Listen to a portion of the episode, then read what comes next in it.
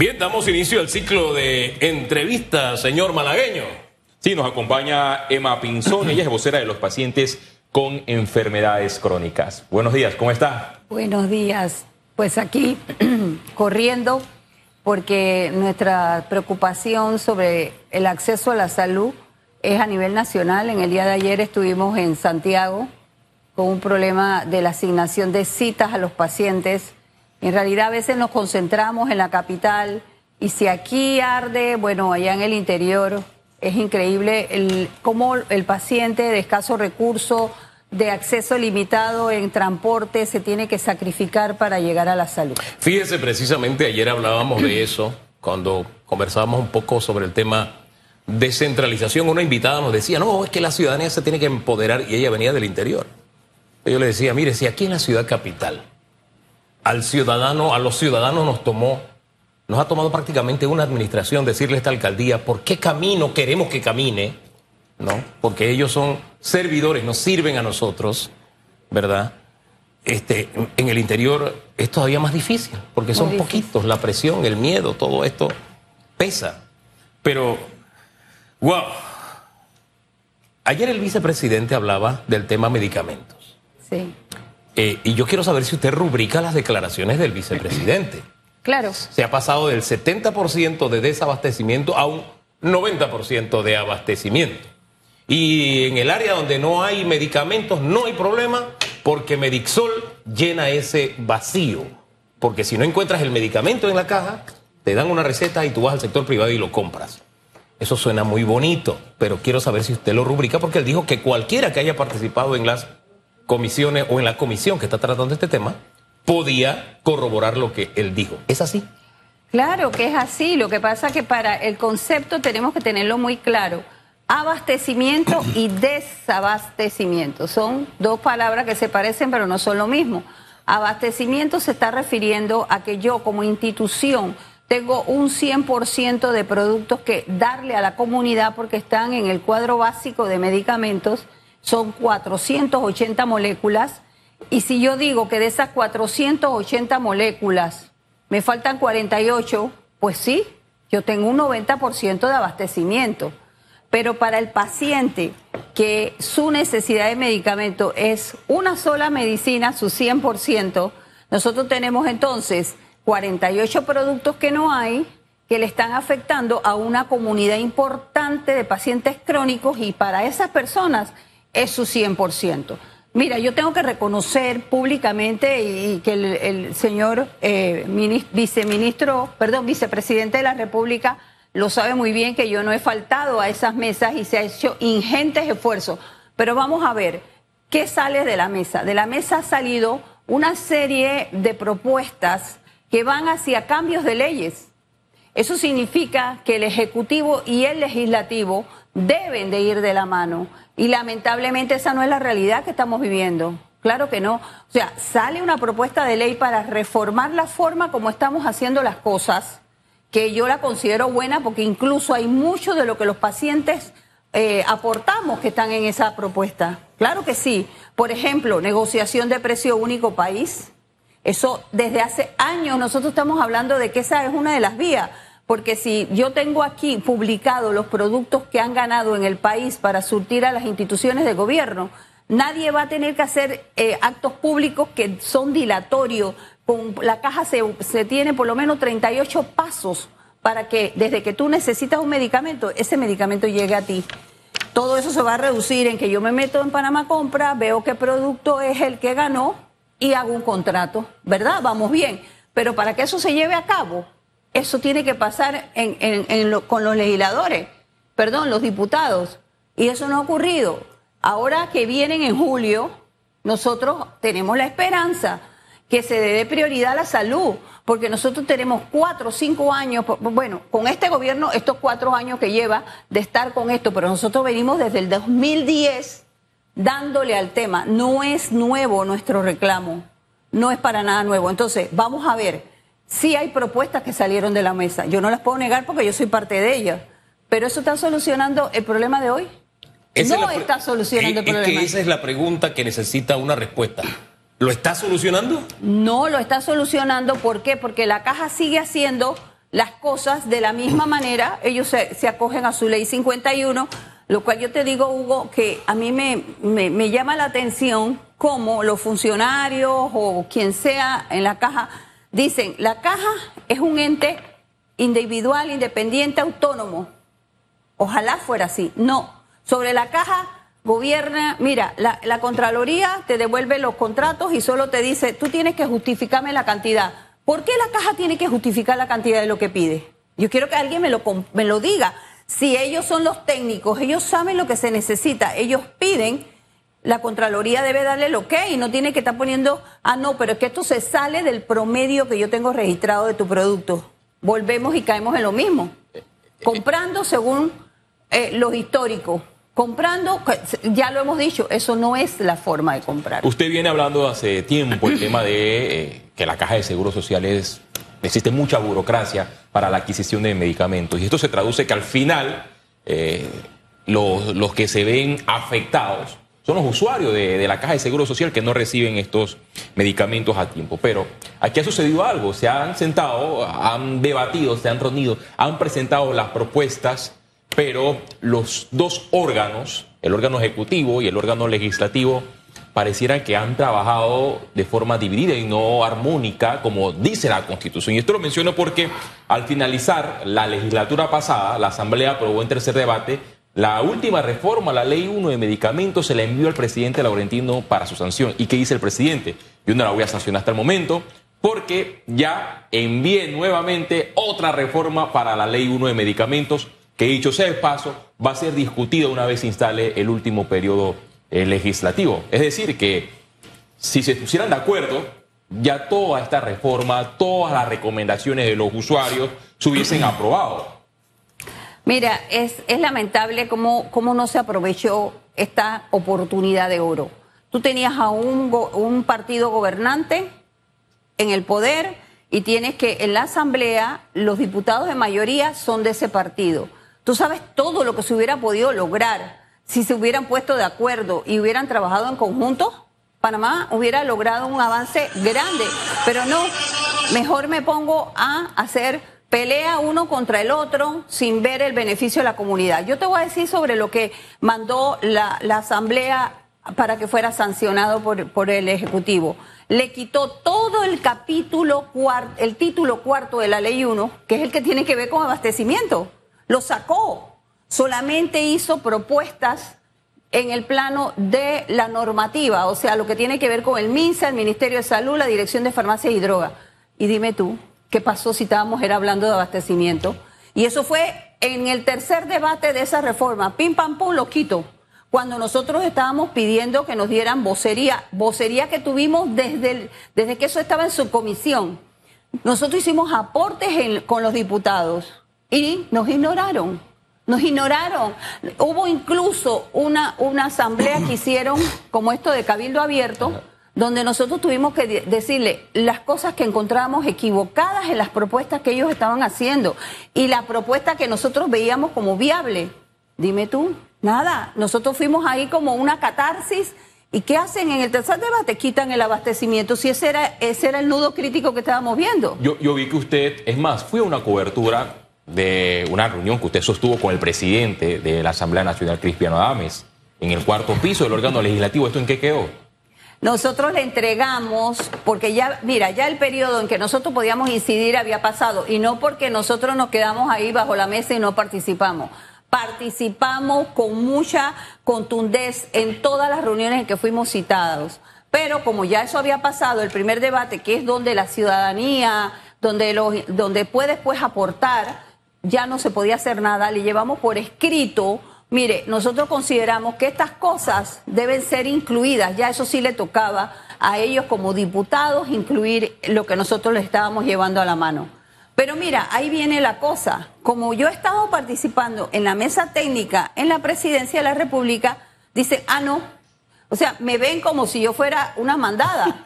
Aquí te doy este papelito para que lo lleves allá. No, señor todavía, ay, mira cómo te engañan, ¿qué pasa? O sea, yo no sé si es que a lo largo de los años que yo llevo en esto, no he demostrado que tenemos un criterio propio. Los pacientes no estamos abordando estos temas porque alguien nos hable al oído. Nosotros estamos abordando estos temas porque somos los usuarios del sistema y estamos todos los días en el sistema y tenemos mucho que aportar. Como ustedes son usuarios del sistema, llevamos años entrevistándola con el mismo problema. Este es como el, el ratoncito, el hámster en la rueda. Ay, el Dios, mismo problema, el mismo problema, el mismo problema. ¿Cómo se sienten ustedes al sol de hoy con las respuestas a través del tiempo? Mira, Hugo, yo muchas veces me levanto sin ganas, te soy honesta, porque por supuesto tú, eh, tú has dicho, es como el, hámster o el ratoncito de un laberinto, va por aquí, un muro, va por acá, otro muro, va por allá, otro muro. Pero eh, a la vez digo, si nosotros como sociedad civil, como usuarios del sistema, como pacientes, no aportamos lo que tenemos que hacer, después no nos quejemos. Después no nos quejemos si vamos a hacer esa ovejita que la arreo para donde me dé la gana y que sigo sufriendo las escaseces. Pues no, no, no vamos a hacer eso. Nosotros vamos a estar siempre beligerantes porque nosotros soñamos, porque sí se puede tener un sistema sanitario de primer nivel. Sí Hombre, se puede. es que a nosotros se nos vendió la idea de que iban a cambiar el no hay por el sí hay. Se nos vendió la idea también de que los precios que pagamos por los medicamentos en Panamá, que son astronómicos, eso iba a cambiar también. Y al sol de hoy seguimos exactamente con la misma situación. Porque que nos digan que hay un 90% de abastecimiento, hombre, eso nos lo han dicho las diferentes administraciones de la Caja de Seguro Social. No es la primera vez que nos lo dicen. Hemos tenido algunas que nos dicen tenemos 98% de abastecimiento. Pero es que ese no es el tema. Hay gente que eh, necesita ese medicamento no de vez en cuando, no cuando se resfría, no cuando tiene un accidente, no cuando tiene, no, no ante una eventualidad, lo necesita todos los días. Y ese 100% de desabastecimiento debería ser una prioridad. Es lo que a mí la lógica me dice, pero hace un rato hablaba de, de que Dios quiera algún día tengamos gobernantes que tienen sintonía con lo gobernado, con la necesidad de la gente, porque me hablan de una realidad que no tiene nada que ver con lo que vive la, la persona. No, no sé si le transmito claramente. En el multiverso, claro sí. ellos viven en un universo separado al nuestro. No, y, y pienso que el deber de todo político es quizás eso, permear hasta los estratos más necesitados de este país. Una vuelta por la provincia de Veraguas y llegar a las policlínicas y encontrar esa cantidad de gente rechazada porque no hay citas. Viera las filas que habían de personas para sacar una cita, las filas que habían para entrar a la farmacia. Están metidos en una policlínica que rebasó toda capacidad de, aten- de atención, porque ah, eso estaba proyectado para como si fuera un centro de salud y se ha convertido prácticamente en casi que la única unidad ejecutora que tienen en Santiago de la Caja de Seguro Social, que hasta tienen cuarto de urgencia, entonces están como así. Entonces, esas cosas que ves tú, que una persona del campo que llega desde Santa Fe, desde Calobre para sacar una cita y que le digan que no hay cita, o que llega a buscar un medicamento, aunque sea ese único que, que la caja no tiene y que no lo haya, esa persona se va decepcionada, cabizbaja. Muchas veces ni siquiera tiene el dinero para decir que va a tomar un bus nuevamente el día de mañana a ver si me encuentro con mi cita. Hombre, e- estas son cosas, mire, ha- hay cosas que, le voy a poner el ejemplo más sencillo en casa. Usted sabe que usted necesita papel higiénico todos los días. Usted no puede esperar que se le acabe el papel higiénico para que, hey, que alguien vaya a comprar o usted ve qué hace. Fíjese el ejemplo que le pongo. Yo no me explico cómo una institución como la Caja de Seguro Social, que debe tener una idea, fíjese que no le digo saber, le digo tener una idea para ponérsela más fácil debe tener una idea de, hombre, aspirinas. Yo al año requiero X cantidad de aspirina o consumo X cantidad de aspirina. Yo no entiendo cómo no se suple de aspirina antes de que las aspirinas se le acaben. O sea, eso es un ciclo. Y usted debe tener la capacidad de saber cuánto necesita. Mm, la- la- la- las compras, hacerlas con previsión para que no se agote. En fin, a menos que haya una situación, qué sé yo, caótica, que de pronto se acabaron los medicamentos. Te digo, te digo, Hugo, que muchas personas, hablando nuevamente sobre aquello del 90% de abastecimiento, que me llamaron y me dicen, oye, pero ¿por qué estás haciendo tanto revolú si solamente faltan entre 40 y 50 productos? Yo digo, bueno, ¿y tú quieres que yo me quede aquí sentada para llegar al momento en que falten, falten 150 productos, 180 productos? Y eso es el panorama que yo estoy viendo. ¿Y por qué se los digo? Miren, no han, no han hecho ningún acto público ningún acto público de negociación de precio y estamos en la mitad del año. y no se ha hecho. ¿Y usted ha recibido alguna respuesta por parte del director de la Caja de Seguro Social por este tema de los actos públicos? No, por- porque él nos incluyó a nosotros en una comisión a la que yo sí voy y yo cuestiono en esa comisión. A la que Y- yo y sí siempre- voy, hay gente que no va. No, lo que pasa que, no, sí, sí, sí, sí van las personas. Lo que quiero Ah, decir es que, que hay presencia de pacientes ahí y eso hay que reconocerlo, que el doctor Lau lo propuso, me pareció genial. Pero ¿qué pasa con eso? Que tú preguntas y te van a decir la respuesta, sí, estamos en eso, estamos haciéndolo, estamos en eso, pero ¿qué? ¿Cuál es el problema por lo cual no sale eso? Dígame. Solamente para tener un norte, este tema de, de desabastecimiento en la Caja de Seguro Social, ¿cuánto representa económicamente a los usuarios? Usted como vocera, me imagino que escucha a diario quejas de los pacientes con eh, enfermedades crónicas, por ejemplo. Si no reciben ese medicamento, ¿cuánto le representa en la farmacia privada? Un aproximado. ¿Qué le bueno, dicen eh, mira, los hay usuarios? estudios, sí, ya hay estudios que abordan el tema. Eso se llama gasto de bolsillo. Significa que si a mí la institución del Estado no me suple el medicamento, yo tengo que irlo a comprar. Número uno, tienes que tener dinero para poder comprarlo. Partamos de ahí. Sí. Partamos del hecho de que si tú no tienes un sol- una solvencia económica para poder hacerlo, no lo vas a poder hacer. Y el- el- la cifra se habla de un- que Panamá tiene un 30% de gasto de bolsillo. O sea que de tu presupuesto general, tú estás gastando en salud un 30%. Porque Que no es igual al 30% de otros países donde los medicamentos son más baratos. A Exacto. propósito, ese No. 30% usted lévelo a la potencia que usted quiera. Entonces, Continúe. pero, pero ese 30% equ- equivale incluso más de lo que tú tienes destinado para el pago de una vivienda, que es un 20%. Todos sabemos que tú nada más puedes asignar el 20% por una hipoteca, pa- para decirlo de alguna forma. Entonces, nosotros tenemos esa realidad. ¿Qué tú vas a hacer? Bueno, o como o compro mi medicina, o voy a comer huevito todas las mañanas y ver cómo yo voy acomodando mi presupuesto para que salga mi costo del medicamento. Entonces, el que no tiene ni para eso, Oye, y es una condena a muerte a quienes tienen padecimientos crónicos porque ustedes requieren una dieta especial. Ve- eh, Como decía mi abuela, de todos modos la carabela es ñata, en el caso de ustedes. Así, así, así lo es. Nosotros realmente nos preocupa, mira, nuestro sistema sanitario está recibiendo por parte del presupuesto general del Estado un 5% de acuerdo al Producto Interno Bruto.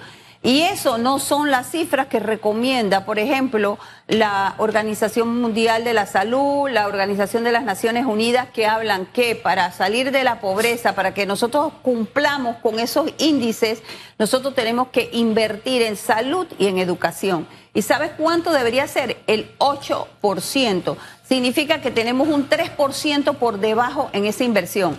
Pero a mí también me preocupa pelear por eso. Te digo, yo, si yo digo, bueno, nos den más dinero, pero si nosotros no somos eficientes en el uso de ese dinero, quedamos en lo mismo, porque vamos a gastar la plata, entonces en nombrar más gente, en tener, oye, tú te tropiezas con, con- con funcionarios que a veces tú dices, bueno, esto, esto que ellos están haciendo una sola persona lo pudo haber hecho. Mire. Hay que invertir en lo que se necesita, en la atención a la salud. Hay que invertir en lo que se necesita. Fíjese lo que el oncológico pidió, 83.4 millones de dólares. Le dieron 60.7 millones. Al Hospital del Niño, 103.4 millones. Se le dio 79.8 millones. Al José Domingo de Valdía, 84.7 millones. Se le concedió 54.5 millones. El Santo Tomás, 199.1, 153 millones. Es decir, yo recorto la inversión donde se necesita, que es en salud, ah, pero la destino a una descentralización paralela, que es un eufemismo llamarle fortalecimiento de los gobiernos locales. Por favor, ese es un eufemismo total. La descentralización es la descentralización y no se debe demonizar. Se demoniza cuando usted la utiliza para política. Ese dinero se debe usar para lo que se debe usar, que es la salud. Vamos a otro tema con el tema medicamentos, porque a mí se me había dicho en entrevistas a las fuentes oficiales, mira, la gente no está usando Medixol porque estamos abastecidos de medicamentos. Que no hemos recetado ni una sola receta en Medixol. Es la última entrevista que hice respecto a este tema. Y yo me sentí, hombre, satisfecho, me to- esto va volando. Pero la realidad que usted me cuenta es otra. ¿Por qué la gente no usa Medixol? Lo que pasa que el Medixol, te comento, solo tiene 10 renglones. ¿Ah? Solamente hay 10 medicamentos en Medisol. No, me tomando el tiempo, no Son puede ser. 5 medicamentos para la hipertensión y 5 medicamentos para la diabetes, que son las dos enfermedades prevalentes de Panamá. O sea, en Panamá las dos enfermedades que padece casi que el 60% de la población es hipertensión y diabetes. Es decir, que eso es menos que la curita, lo que ofrece Medixol para el problema que Bueno, existe. no, si tú tomas en cuenta cómo estaban los, los, los puntos de la- las policlínicas, de gente pidiendo eh, anlodipina, que es para la presión, Sí. pidiéndote metformina, que es para la, para la diabetes, eso sí bajó. ¿Por qué? Porque el Medisol, ¿para qué funcionó? Para, que, de, para demostrar que sí se puede, Hugo, que sí se puede. O sea, esa receta, la Exacto, esa fórmula la podemos usar. Para todo. Para pues. todo. Para todo, para demostrar que, que los funcionarios, llámese, porque aquí tú tienes que tomar en cuenta que son tres instituciones que se tienen que conjugar. ¿ah?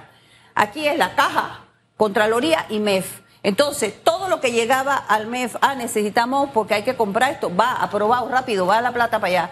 Y la Contraloría, hay que refrendar estos contratos que son de Medixol, refrendado, refrendado, refrendado. Entonces, si nosotros estamos viendo que el Medixol funcionó para dinamizar y priorizar el tema de medicamentos, bueno, vamos a ampliarlo, vamos a ampliarlo. Y ayer, casualmente, recibí un, un mensaje eh, de WhatsApp que me dice, mande la lista de estos productos porque lo vamos a meter en Medixol. Hombre, qué buena Oye, noticia. sí, ¿Y qué, qué- voy qué a incluyó decir en la algo lista? bueno hoy. ¿Y qué incluyó en la lista? Bueno, nosotros queremos meter los medicamentos que intermitentes van y vienen y que son cruciales. Estamos metiendo varios que son para salud mental. Porque mira de qué nos dimos cuenta ayer. Nosotros como, como fe- federación tenemos un grupo de WhatsApp. Y cuando yo pregunté, dígame sus medicamentos fundamentales, había un eje común y es la enfermedad mental. Porque todos los pacientes que tenemos una enfermedad crónica terminamos con depresión, estamos con ansiedad y todo eso usa medicamentos de salud mental. Entonces ahí estamos colocando la olanzapina, el clonazepam, la, eh, un producto para la depresión, se me fue el nombre en este momento, y, y una serie de medicamentos que son fundamentales. En mi caso de artritis ponemos el metrotexate que usa el 90% de la población con artritis usa el metrotexate. Ahorita no hay. Entonces tú tienes un 90% de 40 mil personas que están yendo a la farmacia y le dicen no hay. Entonces ahí vemos el tema del 100% para el paciente. Es verdad, hay un 90% en la tablilla, pero ese 10% que no hay en la tablilla está perjudicando a una gran cantidad de personas. Fíjense, a propósito de Medixol, nos escribe Aida de Maduro, de la Junta Directiva de la Caja, dice, lo que pasa es que no se están comprando según necesidad. A Eso que yo decía de, usted debe tener un abastecimiento permanente. Usted no se entera en casa de que le falta el papel higiénico a ver qué hace, ¿no? Usted sabe que usted tiene que estar abastecido de papel higiénico. Para poner un ejemplo cualquiera. Eso, eso funciona para la sal, que usted no le va a tocar la puerta a la vecina y que, oiga, denme un poquito de sal, ¿no? Usted te- tiene que de antemano tener la sal porque usted sabe que la usa todos los días. Del azúcar no le hablo porque ahí hay que tener cuidado con el azúcar. Con la sal, un poquitito, ¿no? un toquecito. Entonces, si no, dice que se están comprando según la base de un histórico. Entonces, estos históricos están Pero actualizados mira, o no. yo la invito, yo la invito porque ella está en la junta directiva. ¿Por qué no protestó contra la Contraloría? Adivina quién nos obligó a comprar con el histórico, la Contraloría. Devolvió 144 eh, contratos que los devolvió a la caja para que los justificara. ¿Por qué? Porque estaban pidiendo más. Ahí está. Dice, es imperativa la modificación de los procesos de compra evitando burocracia. Metieron en Medixol los medicamentos que estaban abastecidos, no se usó ni una sola vez. Es lo que nos dice Aya de Maduro. Pero dejemos ese tema allí y vamos al, para cerrar, porque ya se nos acabó el tiempo. Eh, hubo un control de precios tope también para bajarle el precio de los medicamentos a los consumidores. Eh, ¿Qué impacto ha tenido esto? Mira, en eso quiero aclararle a ti y a la población, Sí. a ustedes, perdón, y a la población. El, el tema es que es- ese impacto es en 170 renglones. El universo de medicamentos que hay en la farmacia privada puede pasar los 5 mil. Entonces, si yo estoy colocando esos 170 renglones, ¿en qué se basó? En lo que más se usa.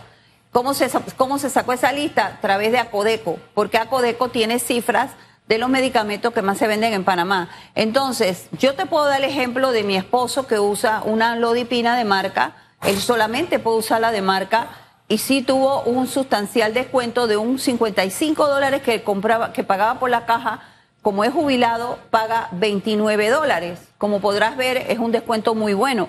Pero ¿qué pasa? Que las personas no se dan cuenta porque eso nada más está cubriendo un, un- un pequeño grupo de medicamentos. Entonces, hay una, un- si yo tengo 5 mil productos en la farmacia y solamente estoy actuando sobre 170, comprenderás que es muy difícil que eso permee o se, o se note en, en la población. Y otra cosa, la gente no se deja ayudar. Y yo aprovecho tu programa, porque hay farmacéuticos en las farmacias que te pueden asesorar con productos que tienen igual de calidad, que son igual de buenos y que son más económicos, pero las personas, te lo digo porque me tocó, te dicen, no, no, no, usted deme el de marca. Somos muy, muy de marca en este país. O sea, si nos ponemos zapatilla, tiene que tener el ganchito o tiene que tener algo que me diferencie. Y ese es un concepto de consumo que hay que ir abordando. A través que es un tema cultural que hay que cambiar, ¿no? Hay que cambiar. Y que incluso a nivel de los propios médicos, cuando te dan la receta, que te dicen, ¿quiere de marca o quiere genérico? Yo creo que la ley es bien clara en ese tema. Pero en fin, son temas culturales que en algún momento tendremos que superar. Eh, mientras tanto, vamos a darle seguimiento al tema, porque hay mucho por hacer. Eso es lo bueno. Seguimos. Que hay cosas por hacer. Seguimos aquí en la batalla y yo les agradezco muchísimo porque si no fuera por los medios de comunicación, posiblemente estos temas pasarían desapercibidos. Muchas gracias. Gracias a usted.